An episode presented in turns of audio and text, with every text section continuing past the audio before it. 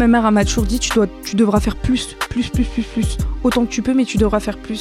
Et du coup, bah, je me suis habituée à ça. Je me suis dit, bah, c'est normal que je dois travailler plus que les autres pour entrer à la Sorbonne, que je dois euh, travailler plus que d'autres pour pouvoir trouver un job. Et ça devrait pas être normal en fait. Moi, je veux pas que mon petit frère il dise, je dois travailler plus que les autres pour trouver un job alors que un autre travaille convenablement pour, pour trouver le même job que lui. C'est pas normal.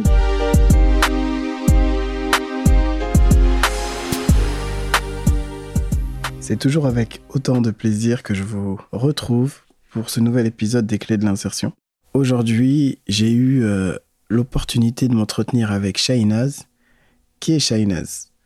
Shainaz est une jeune qui vient de Nanterre, mais pas que. Et sa particularité, c'est qu'elle a créé avec ses amis une association qui s'appelle Plume de banlieue.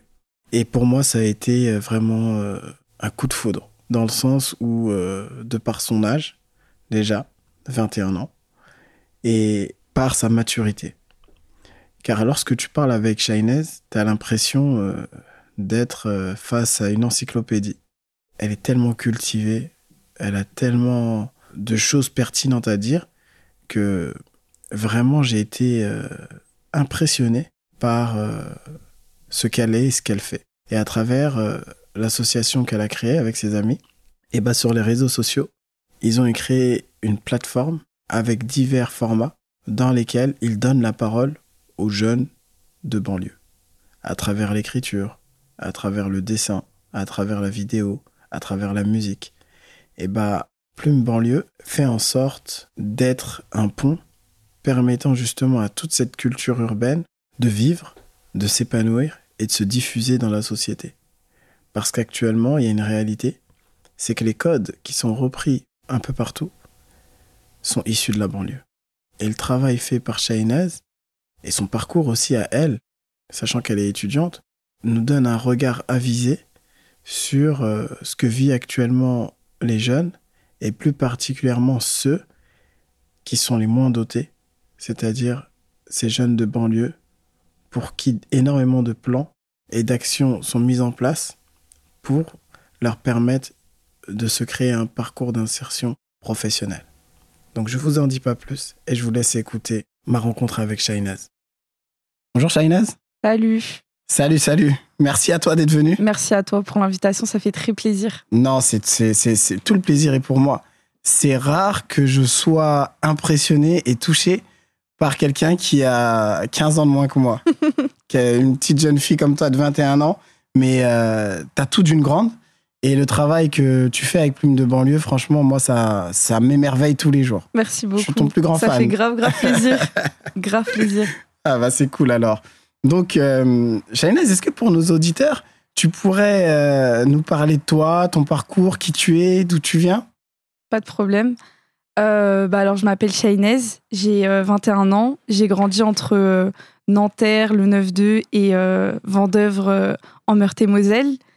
Et euh, actuellement, je fais de l'histoire et de l'arabe à la Sorbonne. D'accord, ok. Entre, donc, tu es entre Vendœuvre, Paris et. Non, non, Nanterre Nanterre et Vendœuvre, du coup, deux opposés. Est, centre. D'accord. Donc, tu voyages souvent, je dirais, dans la France. Une heure et demie de train de temps en temps. C'est carré. tu m'étonnes. Donc là, tu fais des études en histoire. Et avant ça, c'est-à-dire, euh, dans ton cursus scolaire, est-ce que, hum, sachant que maintenant euh, tu fais de l'histoire, comment ça t'est venu? Pourquoi tu as voulu euh, te diriger dans cette, dans, dans, cette filière J'ai pas envie de dire que c'était par défaut, parce qu'en vrai, j'ai toujours été passionnée d'histoire depuis que je suis petite. C'est l'une de mes passions avec le rap français. Mmh Et petite, je voulais être archéologue. Mais ouais, on m'a vite fait comprendre que vas-y, j'ai deux mains gauches, euh, maladroite et tout. Du coup, j'ai dit bon, vas-y, c'est pas grave. Et en fait, depuis petite, j'ai toujours fait des plans dans ma tête et je sais pas pourquoi. En, fait, je, je sais que c'est grâce aussi au système scolaire et tout. J'étais dans les dans l'école où j'étais. En fait, on avait un journal euh, de l'école primaire. Mhm. J'écrivais tout le temps dedans en fait. Et du coup, je savais que j'allais être journaliste sur euh, vraiment au CE2. Donc à 8 ans, j'avais mon carnet avec les plans et tout. Mon plan A, c'était journaliste plan B, euh, bah, archéologue, vas-y, j'avais pas oublié mon rêve, tu vois. Et plan C, je sais pas pourquoi j'avais mis ingénieur du son, euh, des trucs comme Tu ça. vois, déjà, de- il y avait, il y avait déjà les prémices de ce que tu fais un peu. Et je dirais que De tu fais un peu des trois. Parce que de l'archéologie, tu vas quand même à la recherche d'eux. Ouais, c'est ça. Il y, a- y y des trois. C'est trop fort, ça. C'est ça. Et du coup, euh, bah après, j'ai pas lâché euh, mon objectif d'être journaliste. Sauf que euh, bah, quand j'ai commencé à m'intéresser au parcours scolaire qu'il fallait suivre, euh, tout ce qu'il fallait faire, bah, je me suis vite rendu compte que l'école de journalisme, ça pouvait pas être une option parce que j'allais pas avoir les moyens euh, pour entrer dans une école de journalisme. Tu parles de moyens financiers? Ouais, moyens financiers, c'était. Je savais que c'était mort en fait dès que. Je me rappelle déjà au collège, déjà la concert d'orientation, euh, même si j'avais un bon niveau et tout, elle voulait, elle me disait ça, va pas être possible. euh, Enfin, tu vas devoir passer des concours, payer des concours, te déplacer dans plein de villes et tout. Et bon, je me suis dit c'est pas grave.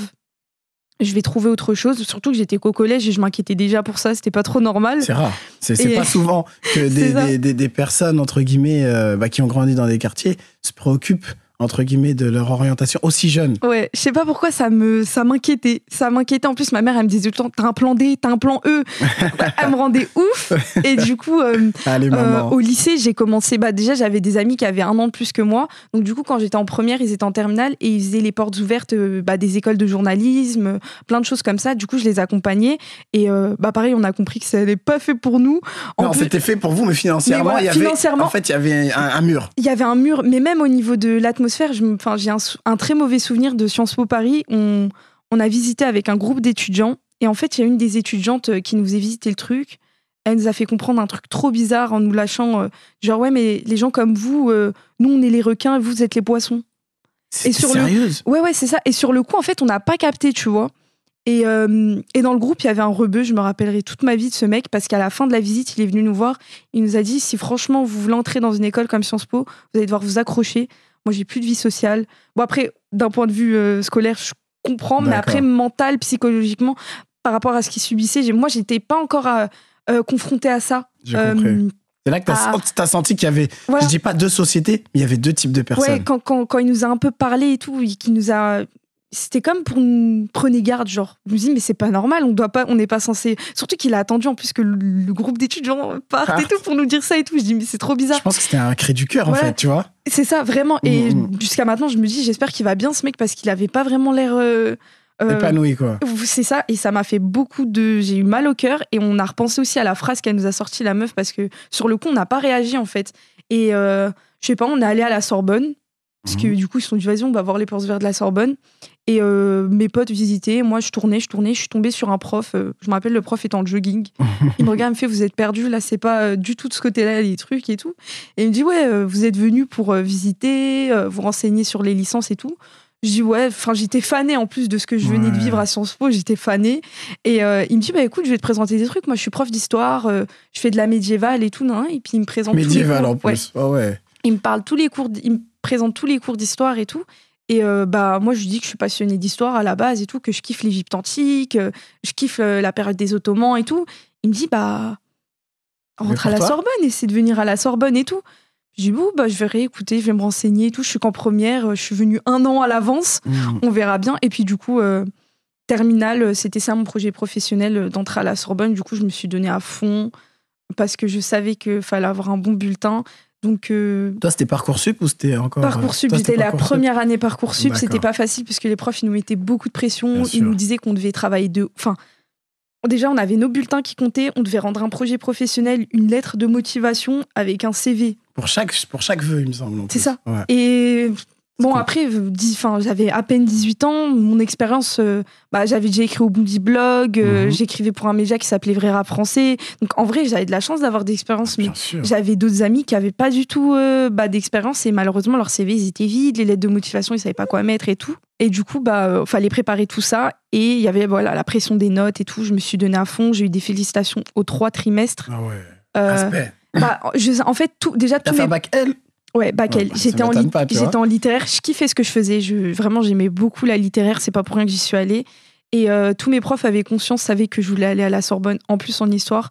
Du coup, ils ont été super euh, Aven- euh, bien- étaient bienveillants, bienveillants. même dans les bulletins, euh, alors que des fois les matières avaient rien à voir avec l'histoire et tout. Ils disaient vraie connaissance du contexte historique et tout. Franchement, c'était vraiment des bons. je les remercierai jamais assez. et tu sais, Shainès, quand tu dis ça, ça me fait penser à un livre que j'ai lu. Le titre, et j'ai oublié, mais la- l'auteur, c'est Fabien Truong. Et en fait, il parle des profs Mhm. et des différents types de profs. Toi, tu as, eu un prof, entre guillemets, à la fac que tu as rencontré, qui a le profil de prof passeur. C'est-à-dire, il est là vraiment pour t'amener et t'accompagner dans ton projet. Et c'est touchant parce que de cette euh, rencontre avec Mhm. ce, ce prof, euh, que tu connais pas, Mais je sais pas du tout Tu si j'aurais passé à la Sorbonne et à faire de l'histoire en fait. c'est le destin. Franchement, ouais, c'est le destin et et ça fait, enfin, ça m'a ça m'a réconforté parce que du coup, je m'inquiétais. Je me disais, je vais pas faire d'école de journalisme, je vais pas être journaliste. Puis en fait, euh, comme j'étais, je commençais déjà à entrer dans le journalisme Bien rap. sûr. Mhm. Bah, je rencontrais des journalistes qui me disaient qu'ils n'avaient pas fait d'école de journalisme, qui sortaient de licence d'anglais, euh, qui sortaient de BTS marketing, et qu'au final, bah, aujourd'hui, ils pouvaient quand même écrire, parler de, de rap et, et de façon journali- journalistique sans vraiment avoir eu la formation. Ils t'ont ouvert le champ des possibles, en fait. C'est ça. Tu Moi, ça m'a. ah, il y, a- ça il y a des chemins de traverse. C'est ça. Franchement, j'ai et j'ai emmerdé tout le monde. Je me rappelle, j'allais dans les trucs Twitter, j'envoyais des messages euh, à, à tous les journalistes du rap.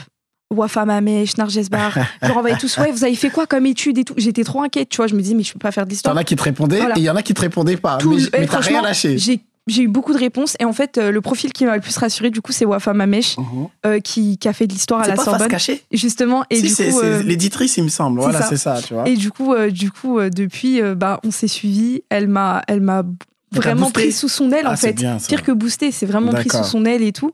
Et bah ouais, une fois que j'ai eu mon bac, je suis, parce qu'à l'époque, je vivais encore chez ma mère, Mhm. mais j'étais en vacances Oui. à Paris. Enfin, Mhm. je zonais entre les deux zones. Et euh, du coup, après mon bac, euh, bah, je savais que j'allais venir à Paris pour mes études.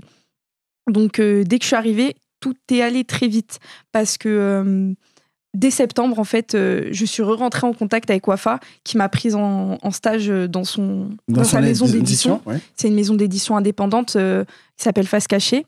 Et euh, dans cette, enfin, à travers cette maison d'édition, elle donne la parole à, à des gens qu'on qu'on pensait pas écrire, qu'on penserait pas pouvoir écrire en fait. Moi, j'ai vu deux livres. Je crois c'est Manukei. Et le Manu- bah deuxième, ouais. c'est. Bolewa. Ouais, la Voilà, rage je les vivre. connais pas, tu vois, mais c'est c'est des profils atypiques. Mais euh, tu sens que dans la maison d'édition, Il y a, eh en ben, y a une identité. C'est ça, il y a une Voilà, identité, il y a vraiment euh, une prise de position et une volonté de, de, de donner la parole à, à ceux qui qui l'ont jamais eu et qui pensaient ne jamais l'avoir, en tout cas d'une manière littéraire.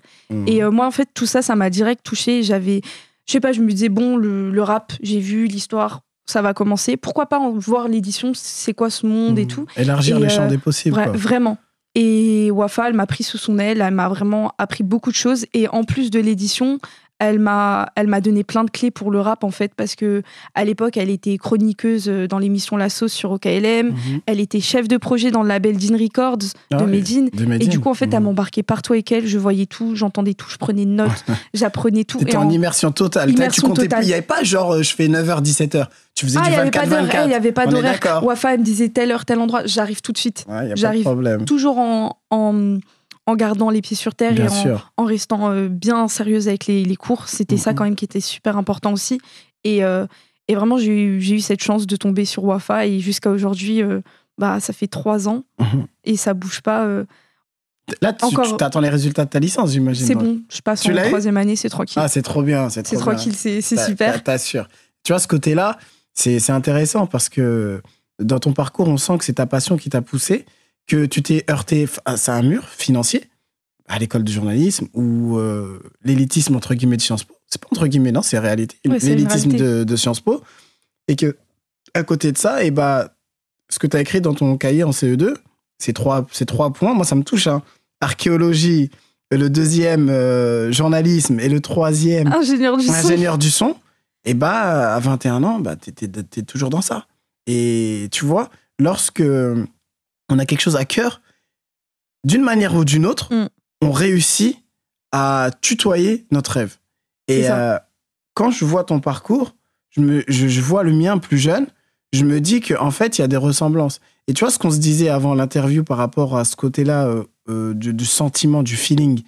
Parfois, on sent des choses. Tu vois, quand tu écrivais, j'imagine, aux gens sur Twitter et tout, toi, toi tu savais que tu étais déter. En fait, qu'ils te répondent ou qu'ils te répondent pas, ils vont avoir ton message. Dans tous les Tu, cas. tu- tu vois ce que je veux Dans dire tous les cas. Et c'est cette force de, de- de persuasion personnelle qui fait ta personnalité. Et euh, justement, c'est, je pense que, en plus, c'est une bonne transition sur ton projet, euh, Plume de banlieue, ton association que tu as créée Mm. avec tes amis. Euh, et c'est là que moi, je t'ai connu. Dans le sens où, comme j'ai pu te dire, eh ben, je regardais un peu ce que vous faisiez. Et en rigolant, je dis, oh, Plume de banlieue. Ouais, il, croit, il croit connaître le rap. Tu vois, le mec, euh, 34 ans, ancien, c'est des petits jeunes. Et je commence à voir des petits textes. Ça parle d'Isis la peste, Roth, Kerry James. Je me dis, non, mais ils- sont loin, eux. Et ils me font découvrir des artistes que je connais pas. Par exemple, bon, je sais que les gens ils vont rigoler en écoutant, mais moi avant, je connaissais pas forcément Nino. Euh, L'année dernière, euh, Maes, euh, c'est grâce à vous que j'ai connu. Tu vois ce que je veux dire? J'ai écouté son album, j'ai dit, mais c'est des tueurs, ceux-là. Et au-delà du côté rap, et ben, il y a tous les, les mini, euh, entre guillemets, tout- toutes les petites choses que vous avez créées en parallèle, dont euh, la partie portrait. Et cette partie portrait-là, moi, ça m'a touché parce que c'est vous mettez en valeur des gens normaux Mm. qui vivent la banlieue, qui transpirent la banlieue et qui ont cette ambition et ben, d'atteindre leur objectif. C'est ça.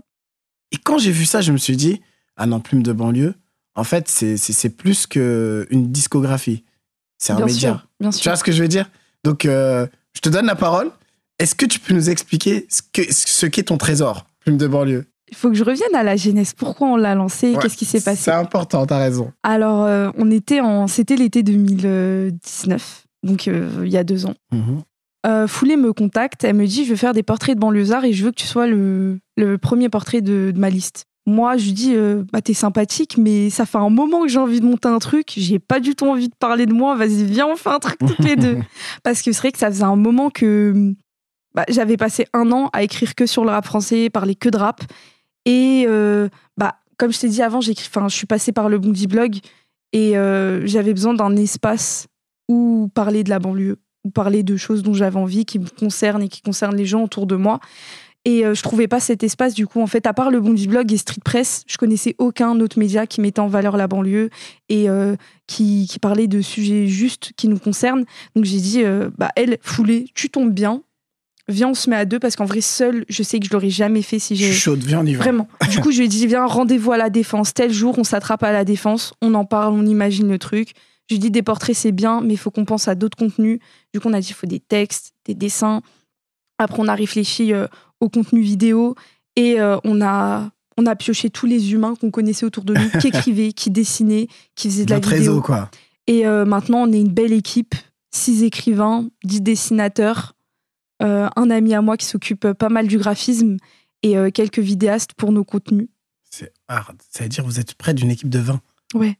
Et que des bénévoles. Que des bénévoles. Et C'est hard, c'est trop fort. je sais pas comment je pourrais les remercier, comment je pourrais assez. Surtout, ils me remercient. Ils me disent mais merci parce que à, la base, moi, je voulais créer cet espace, mais je voulais que ce soit un espace collectif en fait. C'est pour ça qu'on a mis du temps à mettre des mots sur Plume Banlieue parce qu'on savait pas est-ce que c'est une initiative, un média, un projet, euh, une plateforme, une interface? Je savais pas. Je sais pas comment. C'est un peu encore tout, je dirais, non Ouais, Dis-moi, peut-être je me trompe, mais c'est un peu tout. je sais pas encore comment appeler plus banlieue parce qu'en vrai, je me dis, bon, on n'est pas trop un média parce que des fois, on fait des trucs ultra intemporels, euh, on fait pas non plus de l'actualité de ouf, à part quand on se déplace à des événements et tout. Et, euh, et parfois, je me dis, bah, en vrai, on est vraiment un espace euh, euh, en fait. d'expression, de parole parce que, bah, en fait, quand on a lancé Plume Banlieue, on a vite reçu plein de gens, de messages euh, de personnes qui me disaient J'ai un texte, j'ai un dessin, j'ai des photos. Mmh. Est-ce qu'on peut les publier? Sauf que je pouvais pas euh, me dire ouais, on va les ajouter à l'équipe et tout. Du coup, on a lancé une rubrique, une rubrique qui s'appelle Le bitume s'exprime et là, on relaie tous les textes. Euh, On a dû relayer une centaine de textes. On, on reçoit des textes tous les jours, des, des photos tous les jours, des dessins tous les jours. Et En fait, vous mettez en valeur tout le monde. Il n'y a pas de hiérarchie. T'es connu, t'es pas connu. C'est tu veux publier, voilà euh, les consignes entre guillemets. on envoie un mail, Balance. envoie et nous on publiera dès qu'on a de la place dans le planning. Et, euh, et en fait, c'est là que je me suis rendu compte qu'il y avait vraiment un besoin de, D'expression. de tribune, en fait, ouais, d'expression, d'un espace où les gens peuvent s'exprimer sans que bah, on leur dise non, ça c'est pas bon. Euh, ouais, ce dessin-là, il fait trop street, je sais pas. Enfin, on s'en fout. Moi, je tant que le texte, enfin tant que ça correspond à la ligne éditoriale, Je vois ce que tu veux dire. c'est carré, on publie. Parle d'amour, parle de de- d'un souvenir d'enfance, euh, parle d'une chanson que t'as écoutée, parle de tout ce que tu veux. Moi, je publie. Si je comprends bien, et c'est ça qui est encore plus fort, c'est que c'est vraiment le lieu pour s'exprimer. C'est C'est ça. à dire que, hum, en fait, c'est vrai, parce que quand tu as grandi euh, dans un quartier, tu te sens pas forcément écouté ou entendu. Et Plume de banlieue sert aussi d'interface, permettre à ces personnes-là qui souhaitent justement publier, être légitimées, parce que quand même, être publié, c'est être légitimé. Et le fait que vous publiez les gens, c'est que quelque part, vous légitimez leur travail, De fou. leur vécu et au-delà de ça, leur personne. Parce qu'on, après, c'est mon analyse personnelle. On est dans une société actuellement où il y a une culture dominante et il y a une sûr. culture dominée. Et la culture dominée, c'est-à-dire les cultures urbaines, même si elles ont une place, elles sont bien cantonnées, avec une image bien Ouais. précise. Alors que derrière, moi, je sais que, tu vois, je te parlais tout à l'heure de la, de la musique de Roth, Génération Sacrifiée. De 1999, ouais, il me semble, de sa sortie jusqu'à aujourd'hui, elle m'a accompagné. C'est une musique qui, lorsque j'étais triste, je la mettais. J'avais besoin de motivation, je la mettais. Avant un concours, je la mettais. Tu Avant l'as un oral, de différentes façons, Tu tu, l'as vécu Je l'ai vécu de différentes façons, mais pour moi, ce mec, c'est un artiste. Parce que c'est lui qui m'a donné de la force et qui fait qu'aujourd'hui, Mm. bah, je suis délégué du préfet. C'est quelque part, je dis pas que c'est lui, mais il m'a donné la boosté, force. c'est ça. Et Plume de banlieue, de ce que je vois, c'est que vous donnez de la force. Bah après, l'objectif, l'essence même de Plume Banlieue, c'est vraiment de raconter les banlieues via dif- différents formats. Donc, euh, à travers les plumes, l'écriture, à travers les voix quand on fait des contenus vidéo, à travers les yeux quand c'est les photographes qui prennent en photo les portraits que qu'on fait. Vraiment, c'est c'est l'objectif, c'était d'être le plus sincère, avec le plus de bienveillance et de respect possible, parce que c'est ça qu'on, enfin, le traitement médiatique des banlieues, il est mauvais en fait. Enfin, oui, non mais on va se dire la vérité. Il Il, est sous un seul angle. Et c'est ça, c'est, c'est, il est vraiment sous un seul angle. Et malheureusement, je sais pas si t'en fais, enfin, si t'as ressenti tout ce que notre génération, la mienne, a pu ressentir, mais je sais que parfois, il y a eu des moments de crise identitaire où euh, on avait un peu honte de l'endroit d'où l'on venait. On, avait, on se disait qu'en fait, le seul moyen de réussir, c'était de quitter le quartier. Et Alors que pas Heureusement- forcément, on est Heureusement, d'accord. c'était une phase. J'ai dû, dû- penser ça pendant un an en sixième. Après, on m'a vite euh, remis les pieds sur terre. Ma mère elle m'a beaucoup remis les pieds sur terre. Et heureusement, aujourd'hui, je suis fière de l'endroit d'où je viens. Je suis fière d'avoir grandi où j'ai grandi. Je suis fière d'avoir grandi avec les personnes avec lesquelles j'ai Bien grandi, avec sûr. lesquelles j'ai appris. Et, euh, et en fait, je me dis, est- c'est comme ça quoi. Vous êtes. c'est euh, ça.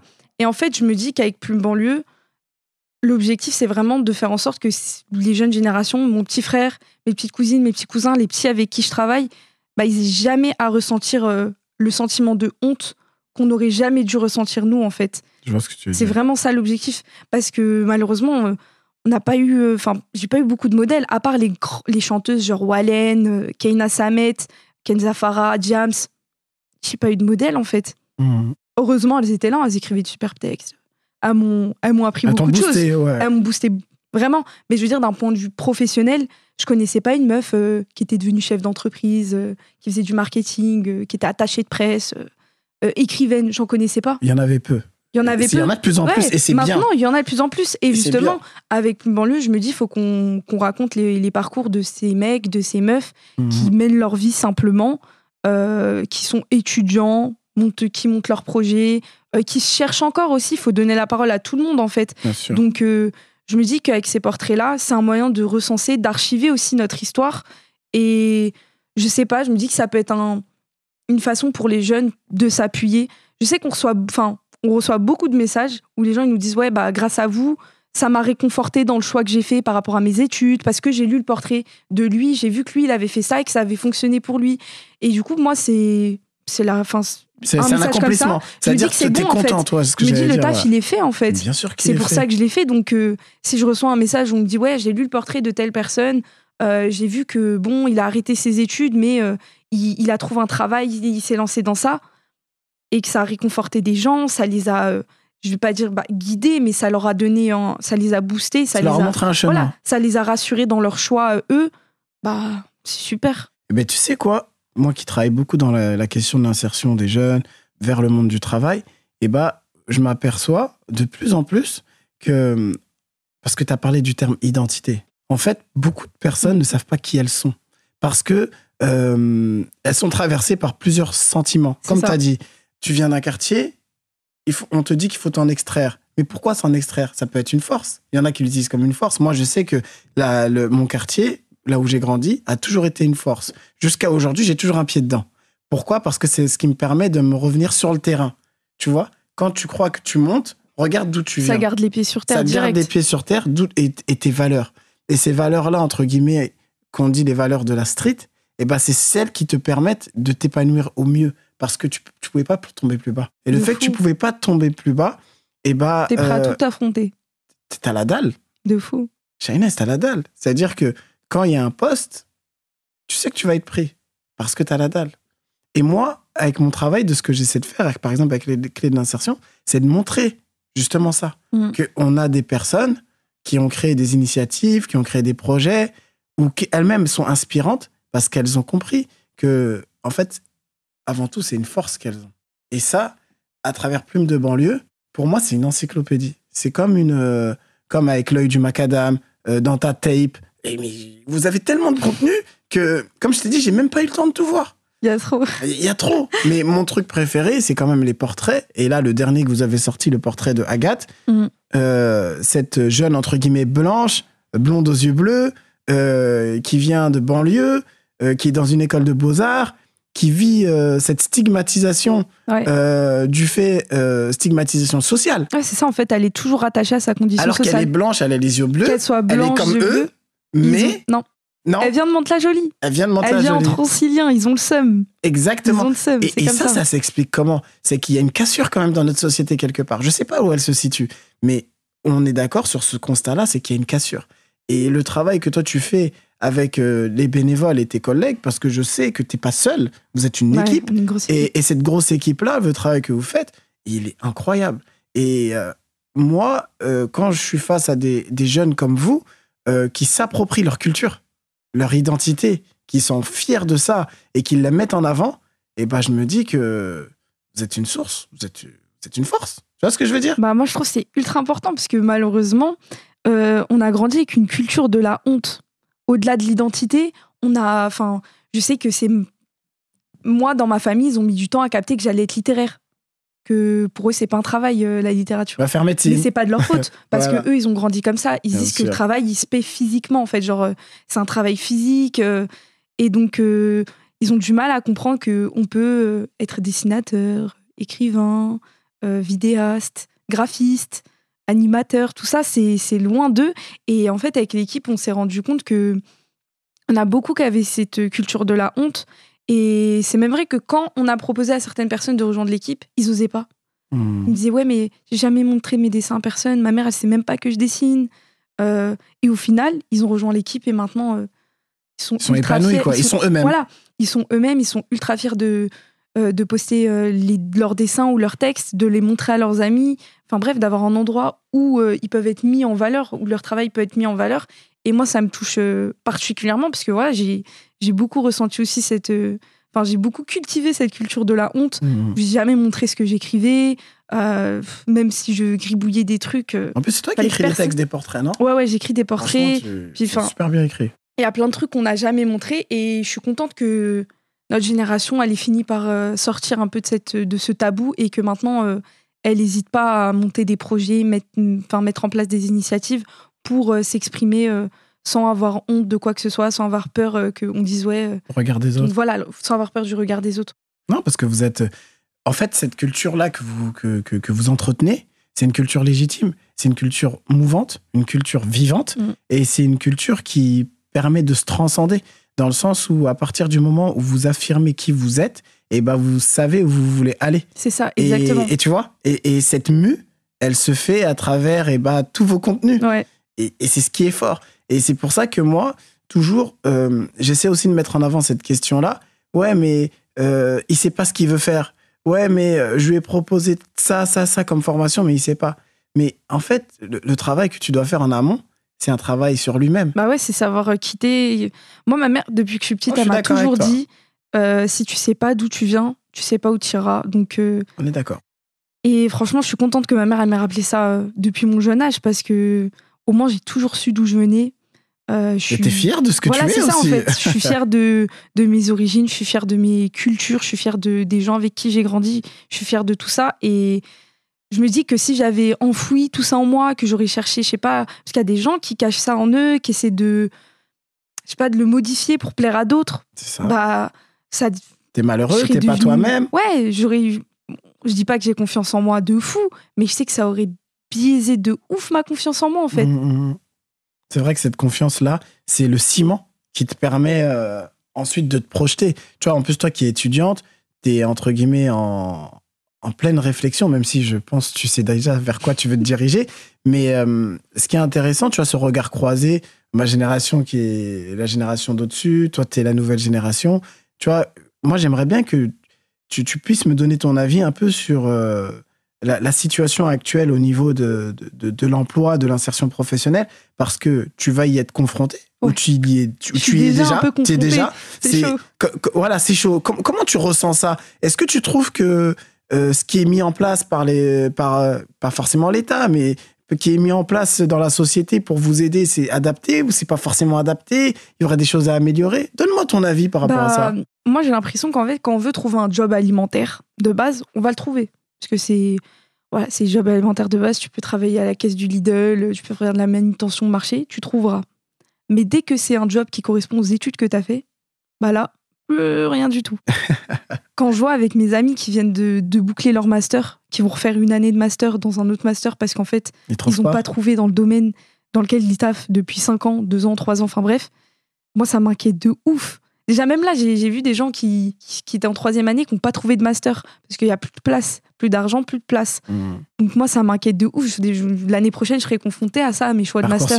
Ouais. Donc, je me dis, mais est-ce que je vais trouver un master? Je ne parle même pas du travail, je pense juste au master. Est-ce que je vais trouver un master? Et ensuite, on verra pour le travail. Après, moi, comme, euh, comme je t'ai dit, j'écris des. Enfin, j'ai déjà un bon gros pied dans le rap. Bien sûr. Donc, euh, bah, je suis chroniqueuse depuis peu euh, dans l'after rap chez Move. Mmh. Euh, J'écris pour, euh, je travaille pour le média La Pépite. Euh, ça C'est-à-dire que toi, ton insertion, elle se fait au, fil, au fur et à mesure aussi Ouais. des rencontres que tu c'est fais. ça, en fait, j'ai tout puisé dans mes expériences et du coup, euh, bah, je sais que dans, je vais pas dire que j'ai un, un, parachute, un parachute ou quelque chose qui me bou- une bouée de secours, mais je sais que dans tous les cas, je peux retomber sur mes pieds, peut-être aller trouver un truc dans le rap, je me développerai et puis de toute façon, mes projets vont se développer avec le temps aussi. Mmh. Mais euh, donc, il y a aussi ce côté peut-être entrepreneuriat. Ouais, c'est ça. En fait, je me, enfin, je me dis que j'ai lancé mes projets jeunes de façon à, à ce qu'ils puissent euh, me servir quand je grandirai, en fait. Parce que de toute façon, je vais les voir grandir, donc je vais grandir avec eux, tout simplement.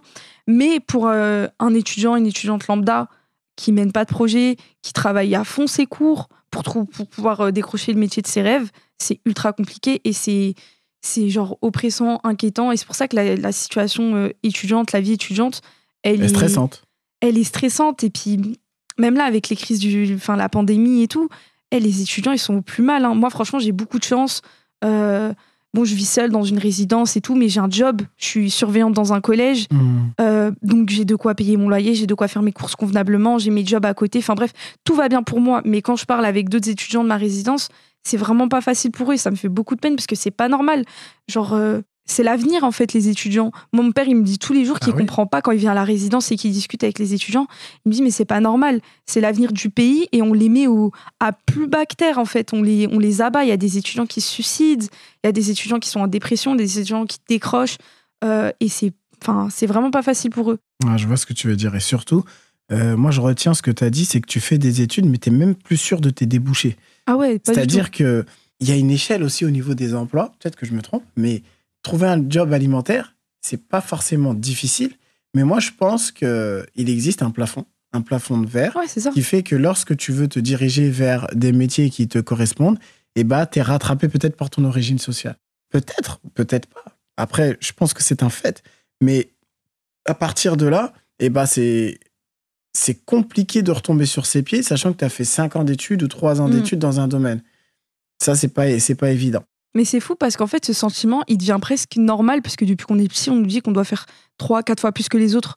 Moi, ma mère m'a toujours dit tu, dois, tu devras faire plus, plus, plus, plus, plus. Autant que tu peux, mais tu devras faire plus. Et du coup, bah, je me suis habituée à ça. Je me suis dit, bah, c'est normal que je dois travailler plus que les autres pour entrer à la Sorbonne, que je dois euh, travailler plus que d'autres pour pouvoir trouver un job. Et ça devrait pas être normal, en fait. Moi, je veux pas que mon petit frère il se dise je dois travailler plus que les autres pour trouver un job alors que Moi, je suis d'accord avec toi. un autre travaille convenablement pour, pour, trouver le même job que lui. C'est pas normal. pas normal. Il faut une norme, il faut une équité. Et euh, normalement, l'égalité des chances, c'est ça. C'est euh, permettre à chacun de, de pouvoir faire ses choix avec euh, les mêmes moyens. Et actuellement, on se rend compte que même s'il y a de l'argent qui est mis sur la table, c'est pas forcément vers les personnes qu'on cible préalablement Mm. que l'argent va. Et là, il y a peut-être un, un écart, il y a peut-être quelque chose. Maintenant, euh, moi, je trouve que le travail que tu fais, il est extraordinaire avec les bénévoles de la sauce Merci beaucoup. parce que vraiment, euh, ça permet de, de remettre au centre du jeu euh, et ben, cette euh, culture et cette, comment dirais-je, spécificité propre au quartier. C'est-à-dire toute cette culture liée au rap qui s'entremêle avec notre vie au quotidien. C'est ça. Et cette vie au quotidien-là, elle n'est pas moins bien que quelqu'un d'autre. Mm. Elle, elle est aussi, aussi légitime que d'autres. Ouais, surtout actuel. Enfin, faut voir euh, ce qui se passe actuellement dans le monde de la mode, le sport. Ils reprennent nos codes. Ils Mhm. reprennent tous nos codes.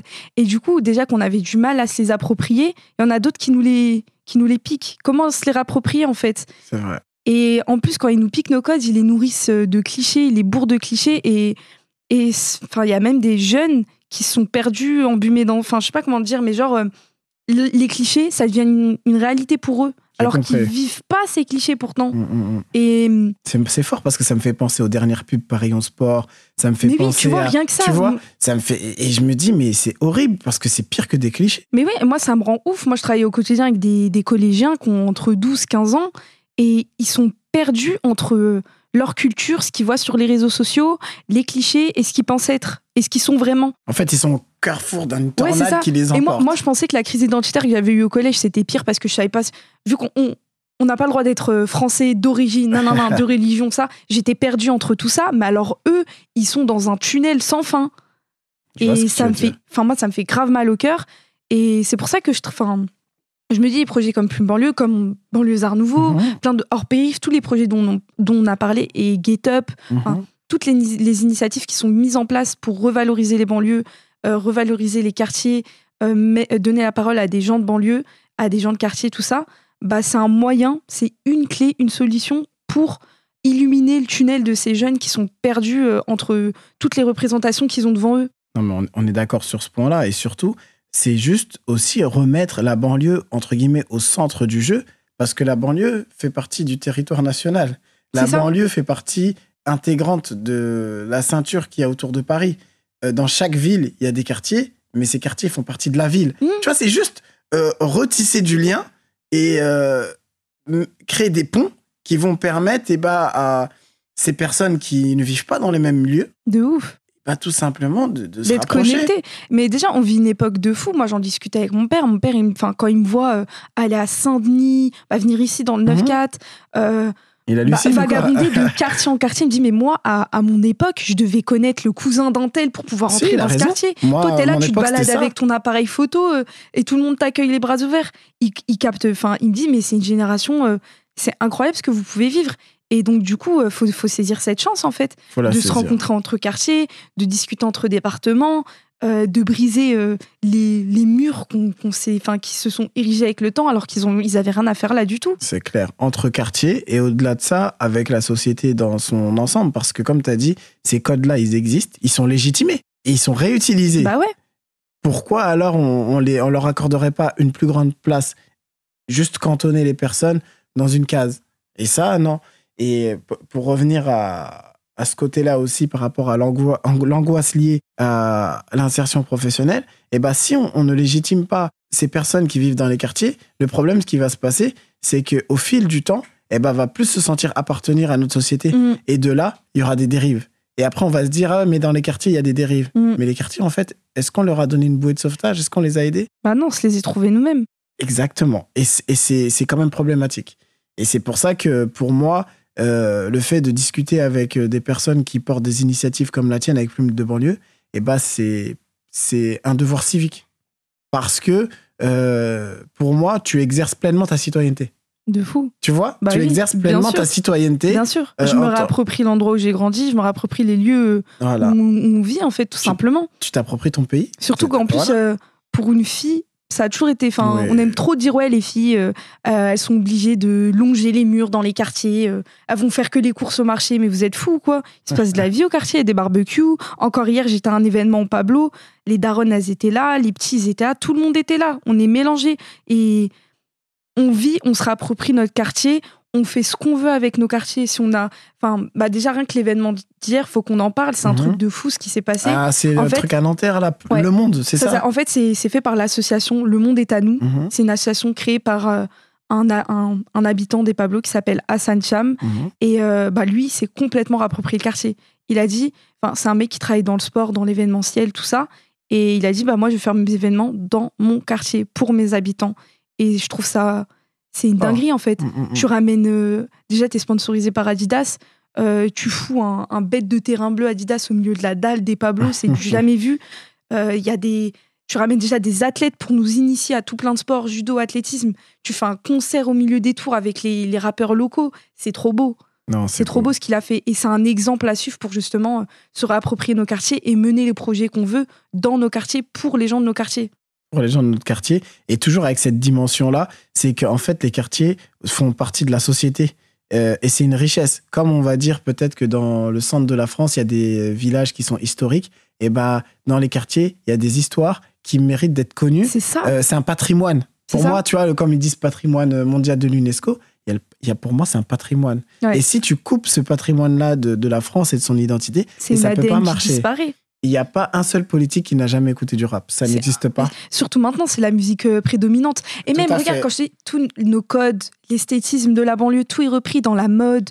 Tout, tout partout. Tu regardes les séries, les émissions, tout est repris. Eh, même Virgil Abloh, il est venu à Montfermeil pour s'inspirer. Le plus grand cré... l'un des plus Ouais. grands créateurs du, de la décennie, il vient à Montfermeil pour, euh, pour être Louis Vuitton, c'est ça?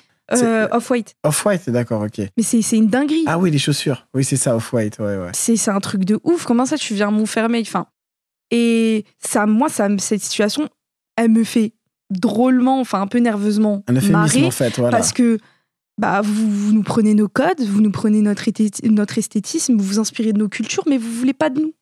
C'est-à-dire que, bah, opposi- enfin, je veux dire, normalement, les, les créateurs, les directeurs artistiques, tout ça, pourquoi c'est pas des gens de banlieue? Pourquoi c'est toujours des gens d'autres sphères qui viennent prendre chez nous? Normalement, ça devrait être des gens de chez nous à Moi, ces je te, je, postes-là. te, je te rejoins sur ça. Et c'est pour ça qu'entre guillemets, comme Kerry James il dit, euh, le combat continue. Bah ouais, bien sûr. C'est-à-dire qu'en fait, c'est un Petit combat petit. au fur et à mesure. Il y a des ouvertures. Comme je t'ai dit, moi, je vois ces ouvertures-là. Mais Bien il y a. 10 ans, c'était différent. Dans 10 ans, ce sera encore différent. Et c'est ta génération, justement, qui vont continuer à porter ce flambeau. Maintenant, moi, ce que je veux, et c'est le combat que je mène, c'est que chacun ait sa chance, que ce, cette question du plafond de verre, et bah, elle soit retirée de notre société et que on prenne les gens par rapport à leurs compétences Mm. et pas par rapport à leur origine sociale. Et à partir du moment où dans notre société, on aura réussi à faire ça, je pense que ça ira mieux. Ouais. C'est pour ça que le combat il continue. Encore du gros travail à faire. Ah mais grave. En tout cas, merci Shainez. Franchement, t'as assuré Merci Euh, beaucoup à toi. de venir euh, dans les clés de l'insertion. Euh, tu m'as mis une baffe parce que tu vois, j'ai les yeux là, tu me vois, j'ai les yeux, je suis parti, je suis en train de réfléchir et tout. et je me dis, euh, je suis encore plus motivé. Euh, les petits jeunes, ils sont là, ils, ont, ils commencent à reprendre le, le flambeau. Mais moi, à mon niveau, à mon âge, eh ben, il faut que qu'on se donne de la force mutuellement parce qu'on est ensemble en fait. Ouais, c'est ça. Et c'est de cette manière-là qu'on pourra faire avancer les choses. Et pour terminer, est-ce qu'il y aurait une, une, une phrase, un proverbe, quelque chose qui te- qui t'anime que tu voudrais partager avec nous C'est dur hein, comme ça. hein. Mais euh, tu vois, un, un credo qui, qui fait comme Naruto il dit avec le Nindo. Moi, il y, a- il y a un proverbe qui m'a toujours euh, touchée depuis que je suis petite. Je l'ai toujours entendu ton pied, mon pied. Moi, je savais même pas, grand- c'est en grandissant que j'ai appris que c'était un proverbe ivoirien, tu vois. Mm, Mais comme j'ai grandi avec, pour moi, c'était tout le monde ouais. ça- ton pied, ça- mon pied. Et en fait, il est trop. il est fort. hein. Il veut tout dire, genre euh, quand on est en situation de galère, quand on a besoin d'aide, quand des moments. Enfin bref, ton pied, mon pied, ça veut tout dire, c'est réglé. Bah, merci à toi, Shainez. Merci beaucoup à toi. Super rencontre, super interview. J'ai même pas les mots pour décrire à quel point j'ai voyagé durant notre échange avec euh, Shainez. De par sa force, sa motivation, ses convictions, on sent qu'elle est prête à avancer. Et peu importe les obstacles qu'il y aura devant elle, eh ben elle ira parce qu'elle croit en elle, elle croit en ce qu'elle fait et elle croit en son entourage qui l'accompagne chaque jour pour justement mettre en avant cette singularité, cette force qui caractérise les quartiers, c'est-à-dire cette envie d'avancer et de bouger. Son parcours également, qu'il a mené et qu'il amène actuellement dans une licence d'histoire, nous montre que jour après jour, elle se construit un avenir et aime ce qu'elle fait. Maintenant, notre rôle, eh ben, c'est d'accompagner cette jeunesse qui sera amenée à nous remplacer et qui justement a pour ambition de ressouder la société. Que ce soit à travers la culture urbaine ou autre, il est important de se dire que tout support éducatif est important et qu'il faut en négliger aucun. Et si c'est à travers le rap, le dessin ou le hip-hop en général qu'un jeune a la possibilité de se créer une identité propre, eh ben, il faut l'accompagner dans ce qu'il est. Et à partir du moment où il va savoir qui il est, eh ben, demain, ce sera plus facile pour lui d'avancer et de se projeter dans l'avenir. Donc j'espère que cet épisode vous aura plu, parce que pour moi, c'est un réel coup de cœur. Et euh, n'hésitez pas à le partager autour de vous, à le diffuser et à vous en inspirer. C'est-à-dire vous inspirer du parcours de Shainaz et de sa force et de sa conviction pour justement, à votre tour, accompagner les jeunes ou bien les conseiller afin qu'ils fassent ce qu'ils aiment. Et moi, je vous dis à très vite. Allez, ciao